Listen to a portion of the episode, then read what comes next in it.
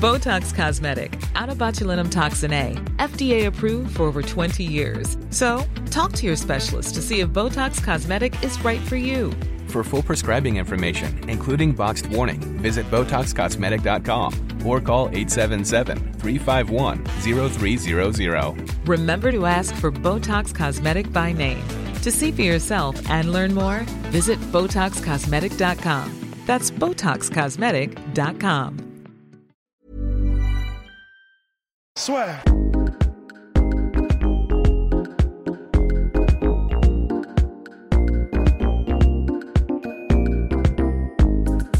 Bonjour à toutes et à tous, bienvenue au podcast La Sueur avec Jérémy Janot. Bonjour Jérémy. Bonjour. Qui sort son livre autobiographique Sans filet. Alors, euh, ma question, c'est pourquoi avoir attendu aussi longtemps finalement avant de sortir ce livre? Bah, en fait, on m'avait proposé plusieurs fois de, de le sortir et j'en voyais pas l'intérêt en fait. Et en fait, j'in- j'interviens dans un magazine très technique et, euh, qui s'appelle le magazine Vestiaire sur les, les entraîneurs. En fait, j'interviens souvent dans la rubrique gardien de but. Et le rédacteur en chef, Julien Gourbert, qui a écrit le, le bouquin, me dit Jérémy, il faut que tu fasses ton autobiographie. Je lui dis non, franchement, ça m'intéresse pas. Et là, il me dit, mais tu sais, c'est pas pour toi que tu devrais la faire, c'est pour tes enfants, voire tes petits enfants plus tard. Et ça m'a touché. Ça m'a touché et je me suis dit que c'était la vraie raison pour laquelle je devais le faire. Et euh, il me dit parce que toi, tu as toujours des choses à raconter. euh, À chaque fois que tu viens, tu as toujours euh, des anecdotes. Patati. Je dis bah écoute, euh, allez, vas-y, feu et sans filet, sans fil. C'est-à-dire que quand je disais quelque chose, tu me mets en forme, mais euh, on change pas quoi. C'est ce que j'ai dit, j'ai dit. Il n'y a pas de rature et euh, voilà. Donc euh, c'est pour ça qu'on l'a appelé sans filet. quoi. Et t'as mis combien de temps pour le faire? Parce qu'il y a tellement d'anecdotes, c'est bah, finalement toute ta vie quasiment. Ouais, voilà. Ben, au départ, on avait prévu trois après-midi, on en a fait huit finalement, tu vois. Donc, euh, c'est euh, puis à chaque fois c'était quatre heures. C'est lui qui me disait, Ah, c'est bon, vas-y. Sinon, moi, je partais. C'était un peu une thérapie aussi. J'étais content parce que je me suis rappelé des, des choses, des souvenirs euh, qui, qui, qui m'ont touché, quoi. Et, et en fait, l'idée c'était de, on connaît le joueur, on connaît le joueur, et euh, avec ça, j'espère que bah, maintenant tout le monde connaîtra le joueur et l'homme. Mhm. Parce que on voit quand même, t'es donc t'es une légende de la Ligue 1, une légende de Saint-Etienne. Bah oui, quand même. Mm. Et, mais on voit qu'à chaque fois, ça n'a pas été facile. Tu devais sans cesse te remettre en question. Et à aucun moment, tu t'es dit. euh, Ben, après, sur le coup, sur le coup, c'était un moteur de, de motivation. Et après, maintenant, avec le recul, mais c'est la vie en fait.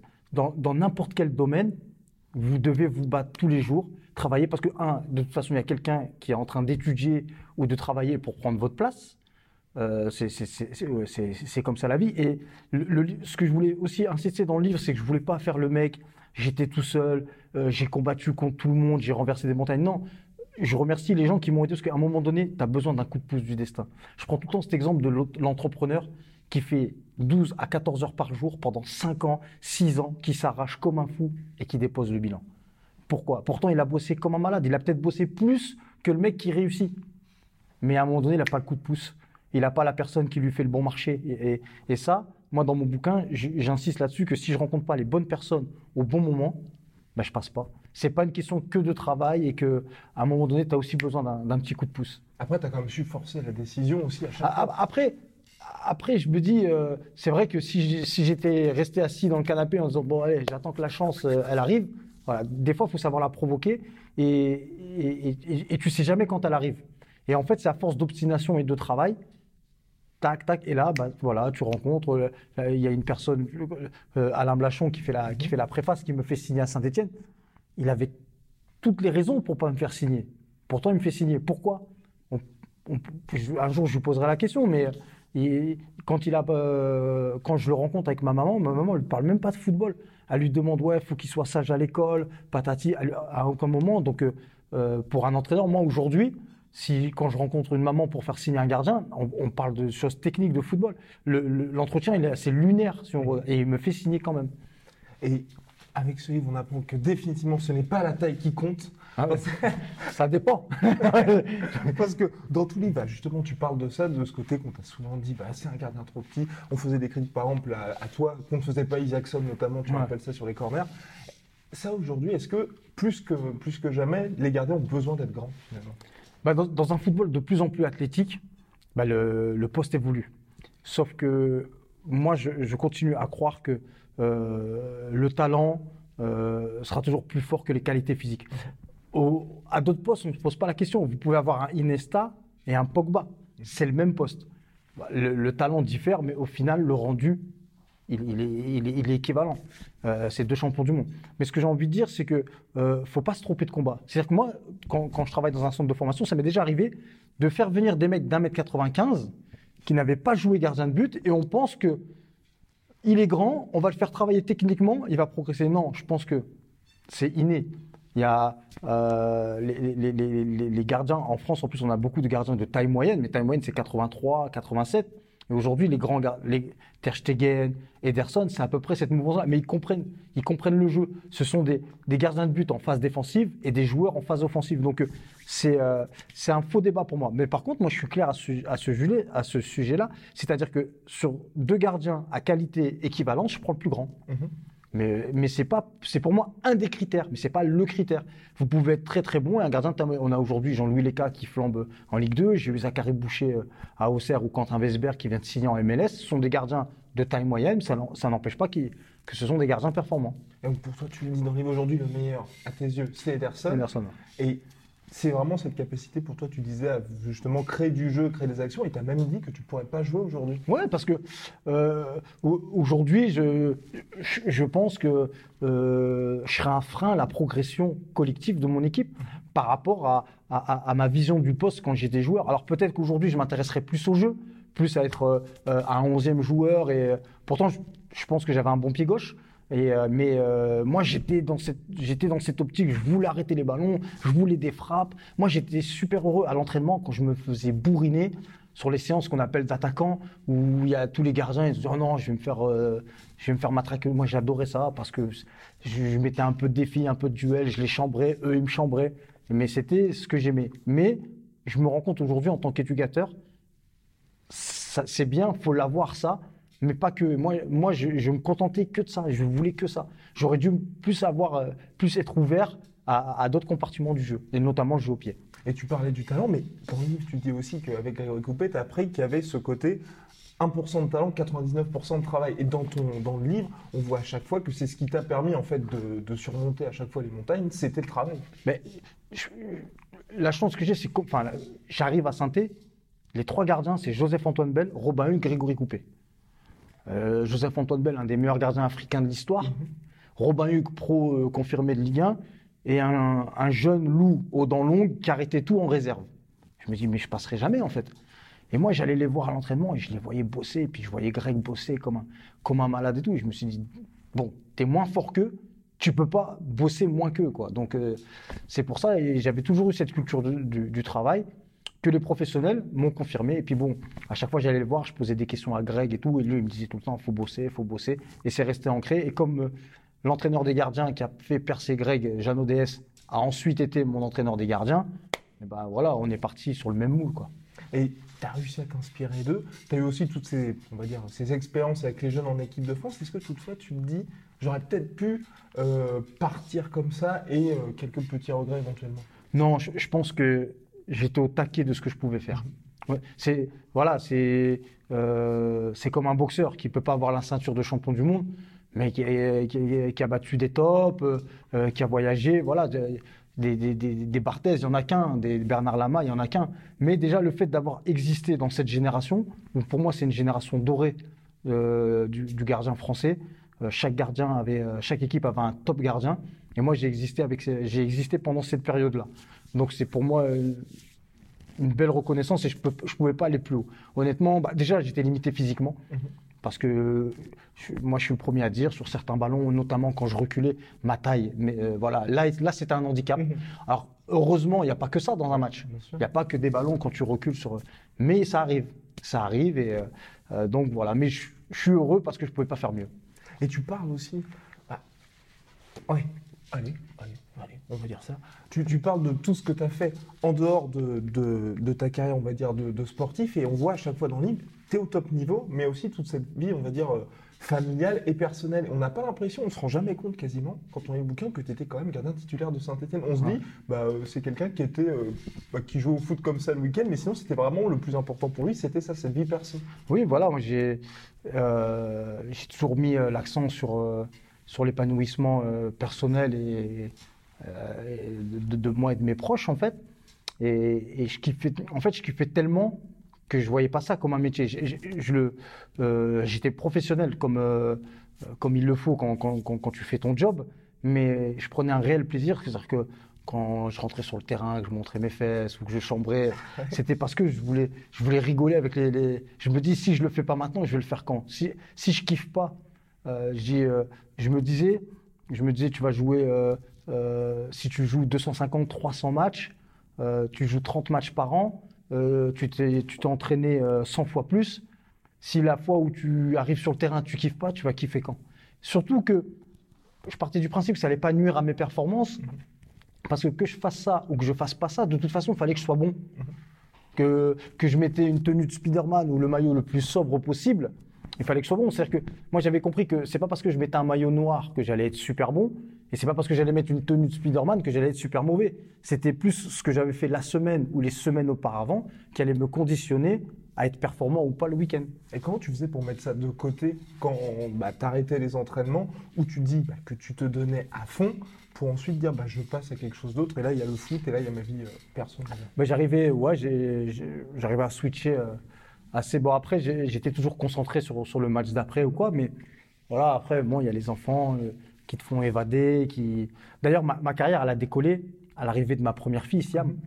Euh, avant, j'étais un peu foufou, euh, et à partir du moment où j'ai euh, ma première fille, là, je me dis, attention, Jérémy, tu as des responsabilités qui arrivent. Si tu fais le con, c'est elle qui va payer, quoi. Donc, c'est pour ça que je me dis que c'est grâce à l'arrivée de ma première fille bah, que ma carrière a décollé, avec aussi Frédéric Antonetti.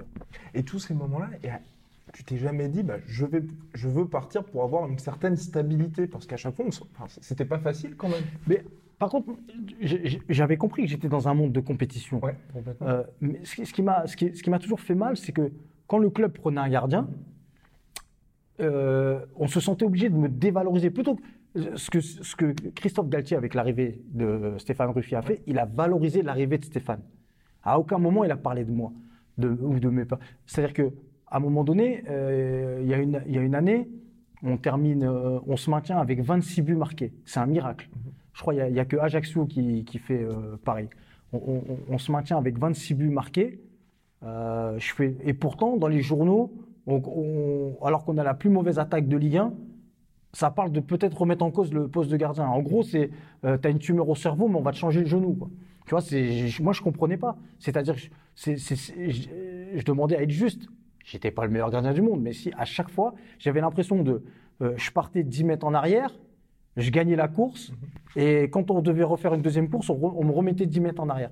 C'était plus ça qui me dérangeait. Après, je sais que je suis dans un monde de compétition, que un entraîneur, ce qu'il veut, c'est euh, l'équipe la plus performante possible, c'est des gardiens les plus performants possibles, donc il doit instaurer une compétition.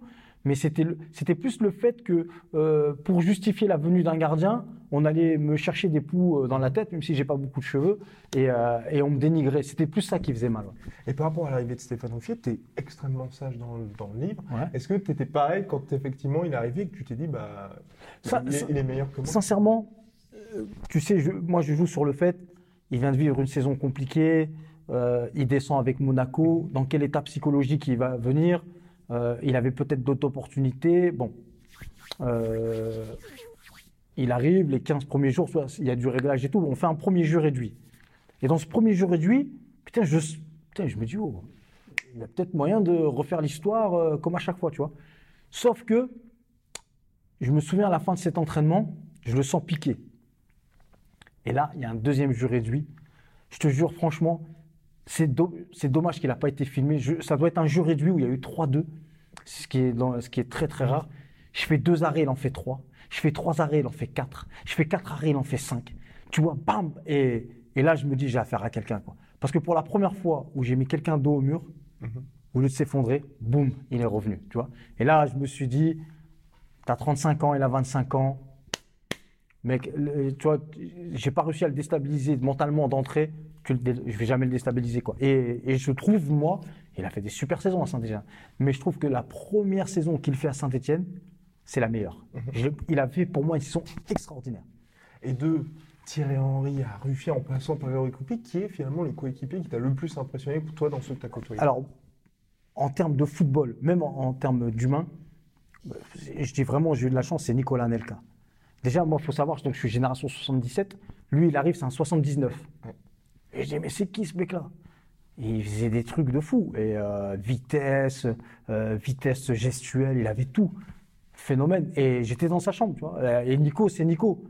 Il était capable d'une semaine de pas me parler. Et le rassemblement d'après, euh, bam, bam, bam, bam, bam. tu vois, c'est quelqu'un, c'est quelqu'un que j'admire parce que le Nico que j'ai connu à, à- donc à 17 ans, qui disait déjà tout ce qu'il pense, s'il avait envie de te dire je t'emmerde, il disait je t'emmerde, c'est le même aujourd'hui. Il joue pas un rôle, il est comme, voilà, il n'a pas changé à travers le temps. Euh, Est-ce qu'il aurait pu ça s'agir? Mais après, ça aurait pu être Nico. Il a, voilà, il a, il a réussi une très très grande carrière. C'est un peu, voilà, c'est c'est un cantonat des temps modernes. Un- un- un- Quelqu'un que tu peux pas, euh, voilà, c'est une boule de feu, tu peux pas la maîtriser. Voilà. Et il a quand même fait une très belle carrière, mais Ah, c'est vrai qu'il y, a eu- magnifique. il y a eu ces nombreux, euh, on va dire, euh, Ouais, extra sportifs et problèmes. Toi, quand tu es aujourd'hui, bah, tu restes dans le football, quand tu côtoies les jeunes, qu'est-ce que tu leur conseilles? Parce que c'est vrai qu'avec les réseaux sociaux, toi aussi, bah, tu es actif Ouais. sur les réseaux sociaux, tu sais qu'il y a quand même pas mal d'erreurs à éviter. Pour toi, c'est quoi les, les grosses erreurs que- qui sont, on va dire, les plus gros Euh, dangers pour les jeunes? Moi, moi je, leur, je leur- je leur conseille de, de rester eux-mêmes, euh, de savoir utiliser les réseaux sociaux. Parce qu'aujourd'hui, c'est pas de leur dire ne faites pas de- les réseaux sociaux. Si tu n'es pas sur les réseaux sociaux, tu, tu- tu vas faire partie du, du 1% de la population mondiale et, c'est pas possible. Donc, ce qu'il faut, c'est eh ben, euh, apprendre à maîtriser cet outil parce que c'est un outil. Mais un outil, euh, des fois, tu apprends à utiliser un marteau. Ça t'empêche pas de te casser la main si tu sais pas. Ben, les réseaux sociaux, c'est pareil. Si tu sais pas utiliser cet outil, il peut être dévastateur contre toi. Si tu fais un snap veille de match à 3 heures du mat euh, dans une chicha, hein, et que le lendemain tu es nul, elle vient pas pleurer. Tu vois, tu sais, parce que c'est de tout temps des joueurs qui sortent la veille de match. Pas- et- et en 70, il n'y avait pas de réseaux sociaux, mais c'était déjà pareil. Sauf que là, tu te grilles tout seul. Faut faire, faut faire attention, quoi.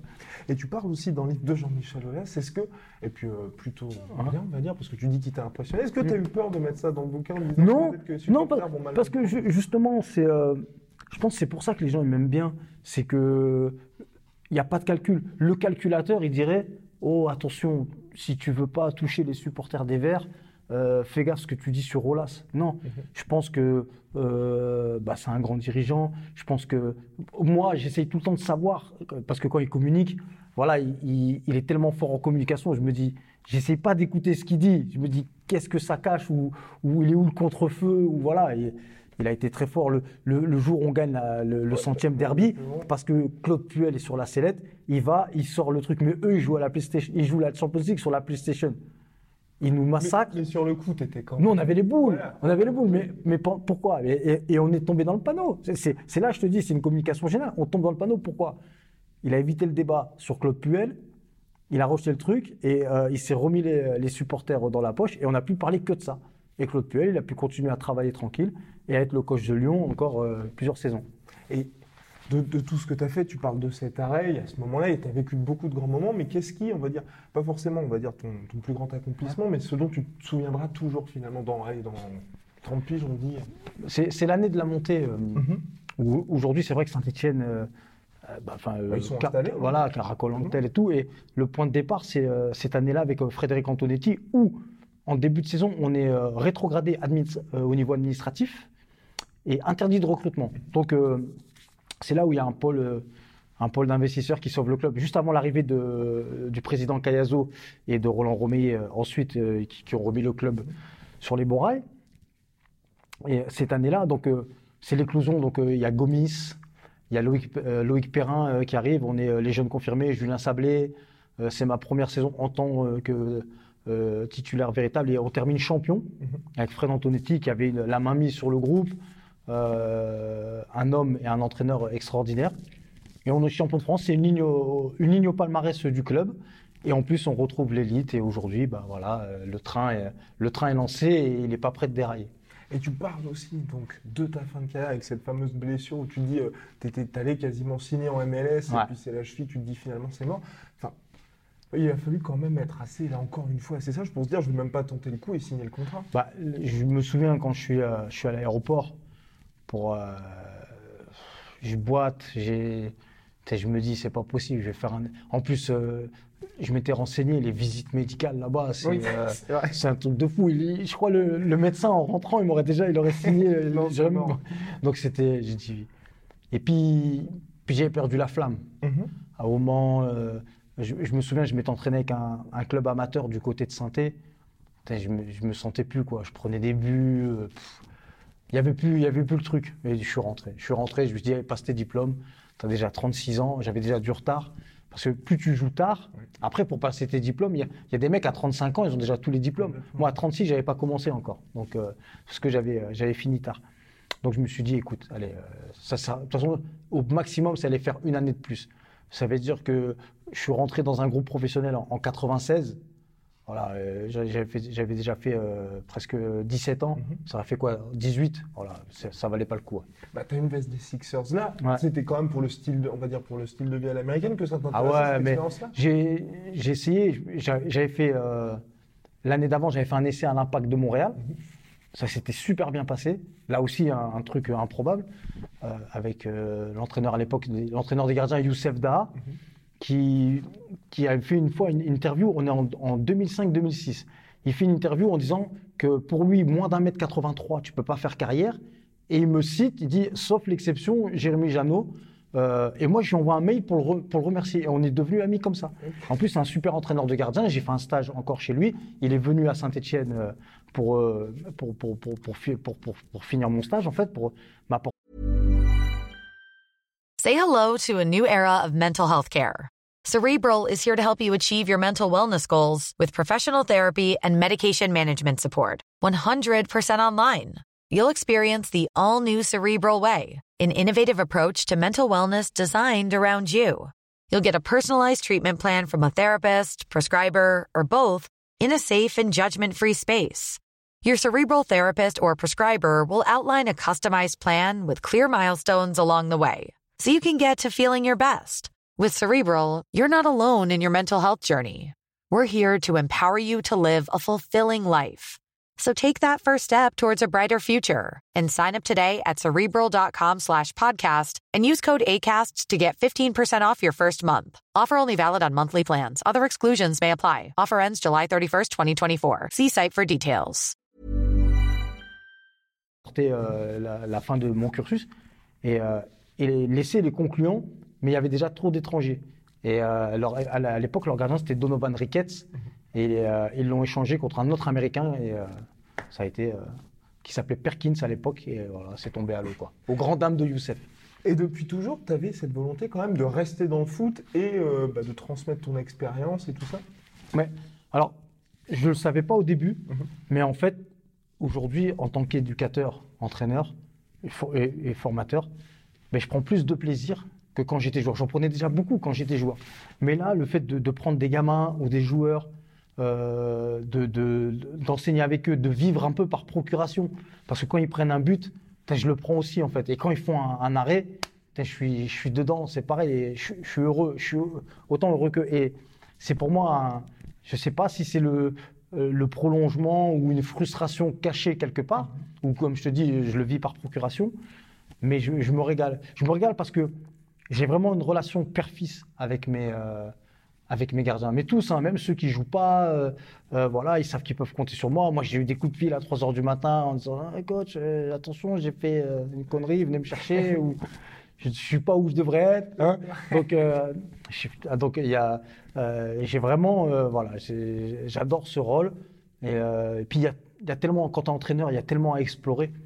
Euh, on sait déjà que les techniques d'entraînement, il y a 3-4 ans, bah, elles vont être obsolètes. T'es- t'es- tu dois toujours être dans la recherche permanente, sinon tu vas être dépassé. Ouais. Sinon tu vas plus être dans le coup et, et- et tes gardiens ils seront plus performants. Donc tu es tout le temps euh, en recherche d'eux pour, pour, être, pour être le plus performant possible.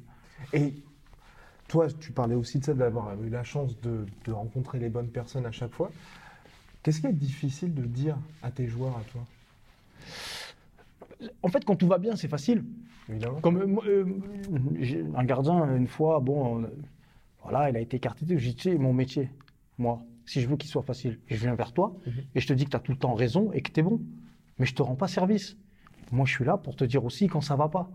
Même si toi, tu l'entends pas, même si toi, tu penses que, mais voilà, il y a des chiffres. Il y a des... Et donc, ça, c'est pas, c'est pas une partie facile, mais il, il faut la faire, quoi.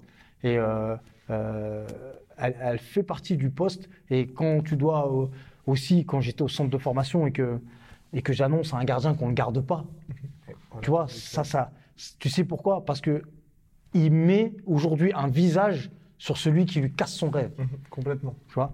Et, et moi, j'ai, franchement, quand le mec il, il- a quitté, ça m'est arrivé deux, trois fois, je suis au bord des larmes, tu vois? Parce que aujourd'hui, moi, je. Mais par contre, tous les, tous les éducateurs que j'ai rencontrés, et j'en suis sûr, quand on annonce à un gamin qu'on va pas le garder, on souhaite qu'une chose, qu'il nous fasse mentir. Qu'il aille ailleurs, que même que ça serve de motivation en disant Putain, ce connard qui m'a pas gardé, je vais lui prouver que. Et s'il réussit, et même s'il nous taille, on sera content. Parce que on a été à sa place. On n'est pas là pour. euh, euh, mais à un moment donné, on doit décider avec notre tête, pas avec notre cœur. Moi, si je décide avec mon cœur, tous mes gardiens, ils signent pro. mais il faut que je décide avec ma tête. J'ai des comptes à rendre, j'ai un employeur, j'ai j'ai aussi euh, des performances à avoir. Donc, euh, on aimerait tous que nos gamins réussissent. Mais à un moment donné, on doit faire des choix. Et quand tu dois faire des choix, tu peux pas faire. euh, tu peux, t'es pas là pour faire plaisir, quoi. Tu es obligé de trancher, prendre des décisions. C'est aussi ça. Mais, mais humainement, c'est difficile. Mais tu es obligé de faire avec. Et tu t'es déjà retrouvé dans une situation que tu avais vécue où tu te dis Ah, et non, je vais faire différemment parce que moi, ça m'est arrivé, j'étais blessé. Mais quand, quand tu. Je, pense que quand, quand tu es en face d'un gamin, tu ne peux pas lui mentir. Il faut lui dire la vérité.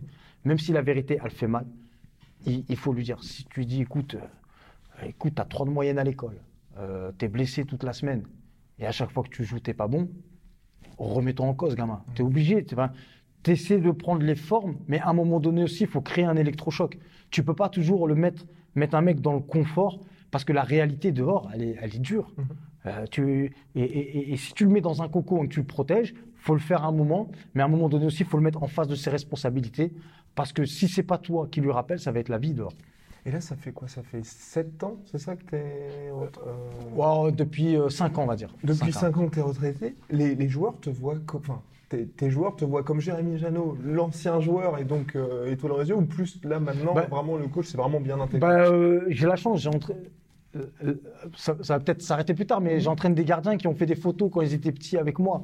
Et, euh, donc euh, ça, aide. J'ai le petit Nathan Crémieux à saint qui était venu, je- et je me rappelle, on avait fait une photo. tu peux voir chaque année pour Et, les euh, selfies, il pousse Voilà, et, et sur son truc, il avait rempli euh, gardien préféré, Jérémy Janot, mais il savait même pas que j'allais intégrer le club et tout. Donc c'est- touchant. Mais euh, en fait, là, ça marche la première semaine.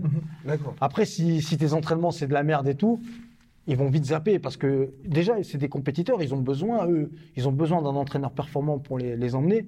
Et si après, tu n'es pas cohérent ou que euh, tu leur vends du rêve mais que tu n'es pas capable d'assumer derrière, les gamins, ils vont te zapper. Tout de suite, Surtout la génération réseaux sociaux où eux, ils te zappent. euh, voilà, puis il y a aussi des mecs qui, qui arrivent et qui sont complètement déconnectés et ils- oh, t'as joué, mais euh, voilà. Ils, ils- bon, ils vont voir sur YouTube, mais euh, voilà, mais ils s'en foutent un peu. Voir ta page Wikipédia. Ouais, voilà, ouais, mais pour eux, voilà, si t'as pas joué au Barça ou au Real, euh, t'es pas un vrai pro, quoi. Tu vois, il y en a, hein, faut- Et c'est comme ça.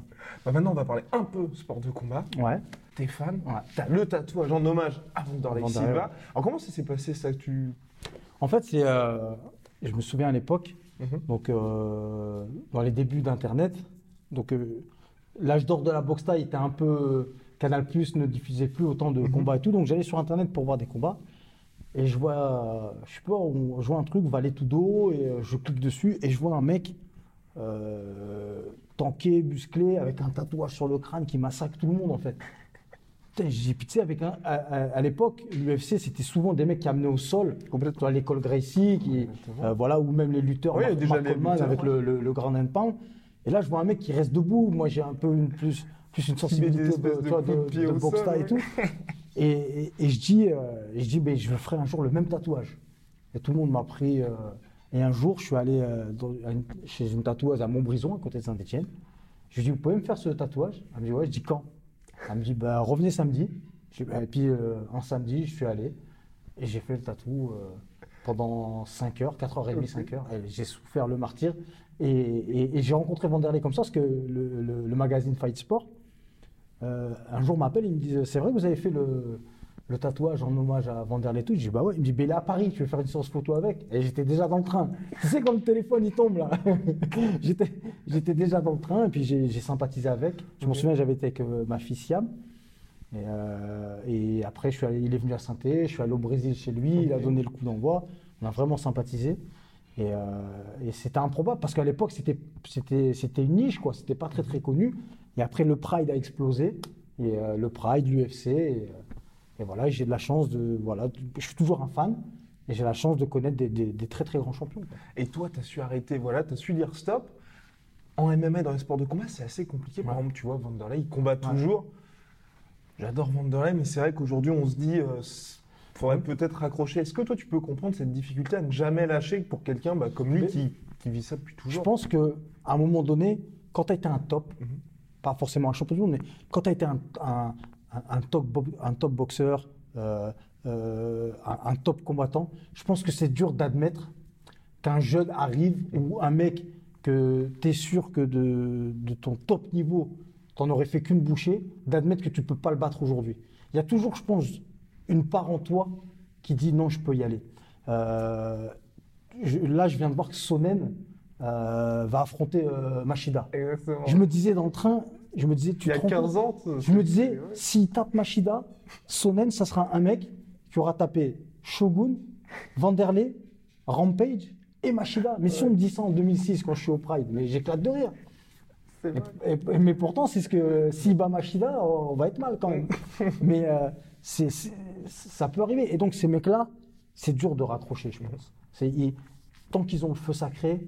euh, en plus, c'est- Victor Belfort, Victor Belfort qui dit, euh, il annonce euh, sa retraite à l'UFC, il pose les gants. Deux mois après, il signe euh, au One FC.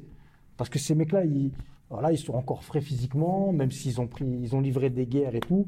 Mais bon, euh, ou Fedor, le- le- la- ça, ça, ça fait mal quand il prend la droite de Bader. Tu vois, alors ce, ce mec, il- tu le voyais prendre des parpaings au Pride.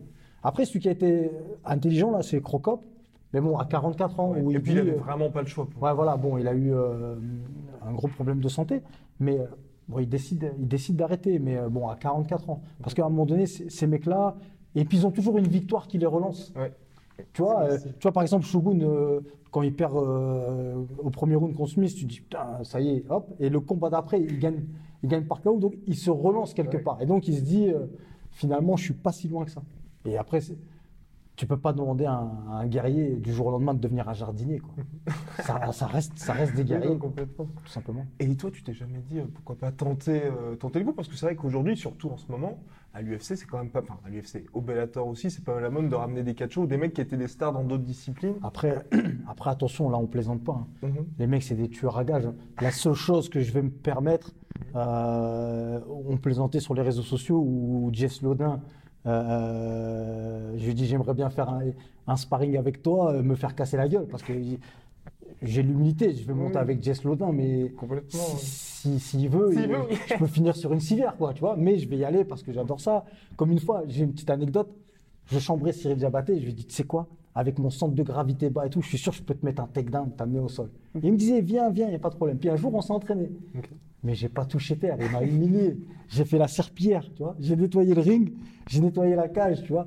Parce que il y a un moment, les gens, ils se rendent pas compte. Les gens, ils se rendent pas compte. Ils pensent que, voilà, tu as balancé euh, deux, trois coups de poing. Euh, Je, Oui. J'extrapole, hein, tu vois. C'est pas parce que tu as boxé 2-3 ans que demain tu peux monter avec Jess Lodin, avec Cyril ou avec euh, Tom euh, Duquesnoy. Il faut, faut, faut raisonner. Donc, euh, moi, j'irai pas combattre parce que les mecs en face, c'est- pas des rigolos. Quoi. Tu t'amuses pas, tu joues. Football, c'est un jeu. Euh, les sports de combat, c'est pas un jeu. Quoi. Tu, tu, peux perdre ton pif, tu peux perdre ta mâchoire, tu, peux même euh, tu peux morfler. Donc, c'est- pas un jeu. Et une autre anecdote, quand je suis au Pride en 2006, il y a, y a quelqu'un qui me demande de, de- de faire une photo sur le ring du Pride. Et j'ai refusé parce que Cyril n'avait pas encore combattu au Pride. Et, et pour moi, c'était un manque de respect tu vois, de prendre une photo sur un ring alors que je n'ai rien à y faire et qu'un quadruple champion du monde de boxe taille n'a pas été sur euh, n'a pas été sur ce ring. Tu vois, tu vois le décalage. J'avais refusé de faire. euh, pour moi, ça- une photo sur le ring, ça se mérite. Tu vois. Gagnant, perdant, c'est j'ai autant de respect pour le perdant que pour, pour le gagnant. Parce que le mec qui monte en 2005 face à Shogun ou en 2006 face à, à Vanderlei ou à Arona, faut, faut en avoir une sacrée paire quand même. Même si tu es, super bien entraîné, préparé, faut, faut y aller. Même aujourd'hui, enfin, je sais pas, moi, bon, les mecs, les mecs à l'UFC, euh, le mec qui rencontre John Jones, c'est un top déjà, Mhm. tu vois. il- mais faut, faut, faut quand même avoir. euh, Donc, tu as connu le Pride aujourd'hui à l'UFC. Qu'est-ce que tu préfères, toi? Alors, euh, pour la sécurité du- des combattants, je préfère l'UFC. Mhm. Parce que sur les takedowns, euh, avec, euh, on a vu hein, les mecs qui sont des fois passés Ouais, à travers. par-dessus, euh, La Voilà. troisième corde. Après, ouais. Après, ce que j'aime pas à l'UFC, c'est les coups au sol. Ouais, Les ok. coups au sol, parce que ça, ça, crée, ça fait beaucoup, beaucoup de blessures. Mais après, ça, ça fait partie. Moi, je Tu préfère. préfères les soccer kicks. Ben, e- exactement, je préférais qu'il n'y ait pas les coups au sol Ouais. et qu'il y ait les stompes, par exemple. Ouais. Parce qu'on a. à- à- au Pride, par exemple, il y, avait- il y a, il y a souvent eu des, des stompes ou quoi, mais il n'y avait pas d'ouverture. Complètement. Et, euh, et souvent, euh, souvent à l'UFC, il y a quand même beaucoup des sacrés, euh, des sacrés entailles et tout avec, euh, avec les coudes. Donc euh, c'est le seul truc. Après, je, je trouve les règles bien adaptées. Après, les combats en, en 5x5, putain, des fois c'est long, les mecs. euh, surtout depuis que l'USDA est passé, est passé par là. C'est bizarre, hein, les mecs, ils ont moins d'abdos et moins de cardio. hein. Ouais. Donc c'est c'est un peu compliqué, mais ça reste, ça reste des machines. Et, Et en foot, Et comme en. MMA, il y a beaucoup de gens qui sont avec justement de l'agence antidopage, qui sont pour que les sportifs se dopent. Toi, t'en penses quoi de ça? Parce que c'est vrai qu'il y a eu bah, les Belfort, les, tout le monde a grosso modo plongé, même Ouais. Wolverine qui a fondu. Et toi, t'en penses quoi de ça si tout le monde Bah, pouvait se doper? si tout le monde pouvait Ouais, se doper- en fait, c'est plutôt ça la question c'est Bah. est-ce qu'on autorise tout le monde ou. euh, pas. Après, euh, ça, ça donne une amélioration sur des capacités physiques. Mhm. Mais au football, quand tu as les pieds carrés ou que tu as les mains carrées, si un défenseur central il sait pas jouer le hors-jeu, il peut prendre toute la testostérone qu'il veut, il sera toujours pas jouer le hors-jeu. Mais euh, ou un gardien, s'il sait pas sortir dans les pieds ou, dans les airs. Après, euh, euh, c'est toi et ta conscience. Moi, par exemple, ça m'aurait gêné si j'étais meilleur que quelqu'un parce que j'avais pris des trucs qu'il n'avait pas pris. Pour moi, l'esprit martial, c'est toi et moi, on a étudié peut-être d'autres choses différentes. Moi, j'ai étudié du jujitsu, toi de la boxe taille, de la lutte ou de la boxe, et on va se mesurer et on va voir euh, quelle, euh, quelle discipline de prédiction ou quel athlète est le plus fort. Après, euh, c'est vrai quand tu vois la transformation de Victor Belfort, euh, quand il mettait des high kicks à 300 km/h que personne ne voyait arriver, et qu'après post-USDA, il encaisse plus, Ouais. qu'il encaisse plus ou qu'il se fait amener au sol, ou qu'au bout de deux rounds, les mecs ils sont cramés. Je trouve que ça ternit un peu, euh, ça ternit un peu. Ça reste une légende, hein, et je me mesurerai jamais à lui, mais je veux dire, ça ternit un peu le, ça ternit un peu le, l'histoire qu'il a construite, quoi, qui, qui est magnifique. Et sur les réseaux sociaux, tu parles des événements, tu les suis toujours Ouais, en direct, Ouais. quasiment. Pour toi, qui est le mec qui t'a le plus impressionné? Ou qui t'impressionne le plus actuellement? Bah, John Jones. Le- le- je l'ai maudit le jour où il a mis la raclée à Shogun. C'était en direct. En plus, euh, je me souviens parce que euh, il y avait un poste de Jess Lodin qui, qui euh, parce que en fait, Shogun doit affronter Rashad Evans. Exactement. Rashad Evans se blesse Et Jones et John. Jones. Et John Jones, il avait combattu Ryan Bader euh, trois semaines avant. Et là, Jess Lodin, il met un tweet, il dit oh, Jones, il va massacrer Shogun. Bon, oui, je dis comment ça Mais non Ah non, non, non Non, non, non. Et là, j'ai regardé. Ouais, c'était. ouais. Ah, c'était violent, franchement. euh, et, euh, et donc, il m'avait impressionné. Après, euh, Nurmagomedov, franchement, c'est une machine. Je savais qu'il allait, euh, qu'il allait battre McGregor. Ah, par, par contre, apparemment, McGregor a combattu blessé. Oui, c'est ce qu'il Ah, oui, ce dit pied, oui, euh, au pied. Après, euh, l'ascension fulgurante de McGregor, elle est, elle est fabuleuse. Le mec, il est, quatre- il est, plombier. Quatre ans après, il est multimillionnaire. Exactement. Il a réussi son coup de buzz avec Mayweather. C'est un coup de génie ce Mhm. qu'il fait. Et euh, tout en n'étant pas ridicule, même si enfin, tout le monde savait euh, que, que Mayweather allait gagner.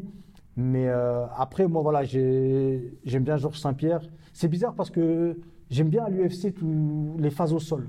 Voilà, bon, on a vu Andrade là, qui, met, euh, qui met un slam euh, Monstrueux. monstrueux. Euh, j'aime bien, voilà, j'aime bien les combattants style voilà Georges Saint-Pierre, voilà qui amène ou Cormier, voilà. Ou, bon après, j'ai aussi adoré Dan Henderson. Je l'avais rencontré au Pride, mais tu as l'impression c'est Monsieur Tout le Monde. Il avait une petite chemise. et tu, sais, tu te dis pas que ce mec-là, il peut allonger 99% de la planète, tu vois. Ouais. C'est, euh, il était tout seul dans son coin. euh, ah, je vois, super sympa, tu vois. Et mec, quand il frappe, t'as l'impression qu'il a, il a le, le point de l'Avenger, là. tu sais. Exactement. Et euh, Non, c'était. euh, moi, j'adore, j'essaie de faire des pronostics. Je suis plutôt pas mal en Ah. pronostics, hein, suivez. hein. J'ai pas le droit de parier euh, parce que je suis éducateur. euh, Ok. euh, Et puis de toute façon, voilà. en France, on ne peut pas. Ah, en plus, en plus, on peut pas, oui, attention, attention. Oui, attention. Aller sur des sites. ah non, non, On non. le nom, Ouais, le nom. voilà. Et, Mais je, je suis plutôt pas mal en pronostic. quoi. et sinon, en MMA, ce qui, est- ce qui intéresse les gens, même dans les sports de combat, il y a différentes personnalités. Les, les sportifs, on va dire, ont beaucoup plus la, la possibilité de parler, alors que dans le foot, on voit que c'est quand même beaucoup plus sécurisé. Est-ce que toi, tu aimerais bien un monde du football où euh, les joueurs peuvent dire tout ce qu'ils veulent? Je pense qu'un McGregor, ça n'aurait pas été possible en football. Ouais, parce que après, le, le, problème, faut, faut pas oublier que tu as un devoir d'exemplarité. Les mecs là, ils, sont, ils, ils vendent un combat, ils vendent un fight, ils vendent une confrontation. Toi, dans le foot, si tu débordes à un moment donné, tu sais pas quelle va être la réaction. Il y a peut-être un supporter qui va dire euh, Putain, Jeannot l'a dit, il faut casser du lyonnais, euh, je vais jeter une brique, et s'il jette sur un gosse, tu. Voilà, il faut que quand même. C'est pour ça que j'ai- j'aimais bien chambrer, mais sans dépasser une certaine limite quand même. Je me disais, j'avais tout le temps en tête que mes propos pouvaient être des fois mal interprétés et que je pouvais inciter des gens à faire des conneries. Donc, j'ai resté mesuré. Mais après, ce que fait McGregor, ou après, ce qui m'énerve là maintenant, c'est qu'il y a des pâles copies de McGregor. C'est que maintenant, tous les mecs veulent faire le buzz, ils arrivent en costard à la, la conférence de presse, ils veulent faire pareil. Et je dis souvent, le- la copie, elle est toujours moins bien que l'original. Et, euh, et, Ma- et- et McGregor, ce qu'il a fait, moi, par contre, je- quand euh, vous pouvez reprendre mes tweets, pour moi, il a perdu le combat à la conférence de presse. Ah. Parce que quand il a vu, quand il a vu que l'autre, l'autre, il bougeait pas, on avait l'impression que c'était un assassin venu de la, de la Sibérie. Et, et en plus, euh, euh, Khabib, il a eu l'humilité de dire qu'il s'était préparé à ça, qu'il savait qu'il allait l'attaquer sur la religion, sur ses parents, sur ceci. Donc, c'est pas je pense que n'importe qui qui arrive, il aurait. euh, mais là, il s'était préparé à ça, et je pense que ça a déstabilisé McGregor parce que pour la première fois, il a, il, il a pas, euh, il a pas poussé le mec dans ses retranchements. Et il a perdu, je pense, une énergie folle en essayant de surenchérir, surenchérir. Puis après, sur le ring, euh, il a payé. Quoi. Mais après, il a payé, euh, j'ai envie de dire, euh, enfin, qui ce soir-là aurait battu euh, Nurmagomedov? Quoi Personne, je crois. Il était, il, est- il était imbattable ce soir. Enfin, ultime question, quel est toi le combat qui t'a le plus marqué? Ah, le combat qui m'a le plus marqué, le, le meilleur, c'est Vanderlei Rampage 2. Parce que les deux ils sont au top. Ouais. Les deux, ils se détestent. Ils font. Ils font euh, Vanderlei vient de battre Yuki Kondo euh, par, euh, par les stompes. Il y a Rampage qui monte. Rampage, euh, il a 120 kilos. hein. Il a des joues. Je dis, le combat, il est dans des mois. Je sais même pas comment il va faire à- pour être à 93. Il se défie. Euh, Rampage, il gagne le premier round. Vanderlei il revient au deuxième. Et là, il le met un. Il le touche. Il le finit en, en clinch et il termine dans. Bah, euh, laissé dans pour mort. Et je l'ai vu ce combat. Je le revois encore que tellement, je vois tous les combattants à côté. Je vois euh, euh, Ricardo Arona qui parle à Minotauro, je vois Dan Anderson, je vois euh, euh, Karitonov, je vois Krokov, je les vois tous. Tellement je, Oh ce combat, je l'ai vu, je l'ai téléchargé avec les commentaires anglais, japonais, en live. Je le connais par cœur. C'est pour moi là. Parce que pour la première fois que Vanderlei il est mis en difficulté, après, après il a eu la phase où Arona, où les lutteurs ont, bah, où les mecs ont plongé dans ses jambes, Ouais. quoi, voilà. Et euh, ce que Shogun a réglé, ce que Sh- Shogun a réglé, mais euh, voilà, et, mais le combat là où c'était vraiment où tout le monde s'attendait à la passation de pouvoir entre Quinton Jackson et Vanderlei, et Vanderlei qui renverse là. Il a mis les choses au point. Exactement. Jérémy Janot, sans filet, merci beaucoup. Merci beaucoup. À bientôt.